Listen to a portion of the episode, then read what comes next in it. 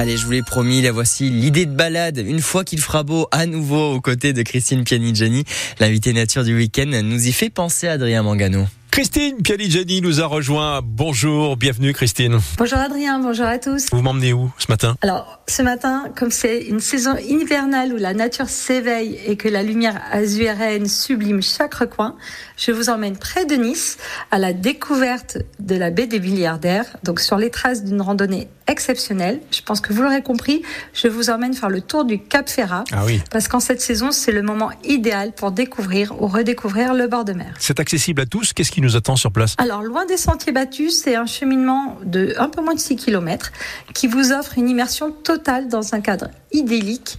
Et vous verrez, c'est très sauvage et préservé. C'est une balade accessible, elle est plate, il y a seulement 60 mètres de dénivelé. Il faut compter deux heures de marche, bon, il faut s'équiper euh, de chaussures, prendre à boire. À noter qu'à la mi-chemin, il y a une fontaine d'eau, d'ailleurs qui a été euh, sponsorisée par YouTube. Ensuite, je vous conseillerais de prendre un pique-nique pour manger au soleil dans une crique, parce que c'est tellement agréable. Et pour ceux qui aiment l'eau fraîche, pensez à votre maillot de bain. Il est important aussi de savoir qu'en cas de forte houle, et ça c'est très important, l'accès au sentier est fortement déconseillé. Et le chemin, donc il est très bien indiqué, très bien balisé. Il n'y a aucun risque euh, de se perdre ou de ne pas trouver. Et pour une expérience optimale, je vous recommande de télécharger la trace GPS du sentier et de consulter les sites web de l'Office de tourisme de Saint-Jean-Cap-Ferrat ou celui du département des Alpes-Maritimes. Comment se déroule cette promenade en bord de mer? Alors la promenade se fait soit au départ de Saint-Jean-Cap-Ferrat, soit de la plage de Passable. Donc moi je choisis l'option 2, de la plage. Au départ de la plage de Passable, le sentier longe la côte. Il va dévoiler des criques aux eaux turquoises, des falaises escarpées, il y a une végétation luxuriante, des grands cactés. On a vraiment le sentiment d'être euh, aux Caraïbes.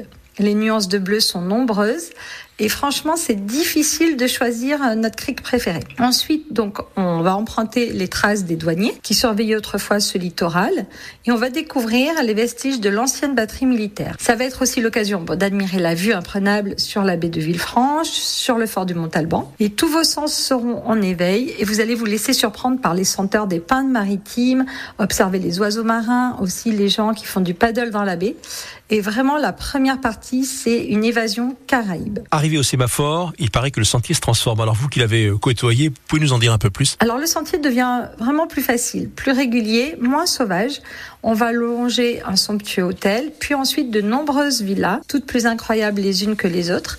L'occasion d'imaginer les fêtes somptueuses, les intrigues qui se déroulent ou se sont déroulées dans ces décors de rêve. Vous pourrez aussi choisir votre villa préférée ou essayer de trouver la villa qui appartenait à Paul Allen et où venaient de temps en temps Brad Pitt et Angelina Jolie à la belle époque. Est-ce qu'il est possible de prolonger la balade? Tout à fait, c'est possible. Voici deux autres sentiers pédestres permettant de découvrir d'autres parties de la presqu'île, histoire de vous occuper une bonne partie de la journée.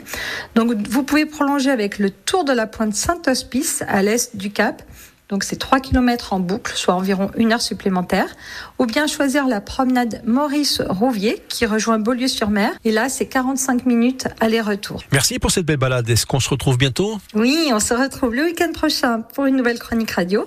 Et puis si vous voulez me rencontrer ou avoir plein d'idées balades sur la côte d'Azur et ailleurs, je vous invite à venir à Montsartou le 13 et 14 avril au Festival Envie d'ailleurs que j'organise. Et dans tous les cas, vous pouvez nous retrouver toute la semaine sur les réseaux sociaux, Instagram et Facebook sur notre compte Festival Envie d'ailleurs. Et ce festival, ce sera avec France Blasure. Merci Christine Pianigiani. Ah oui, forcément. Eh oui.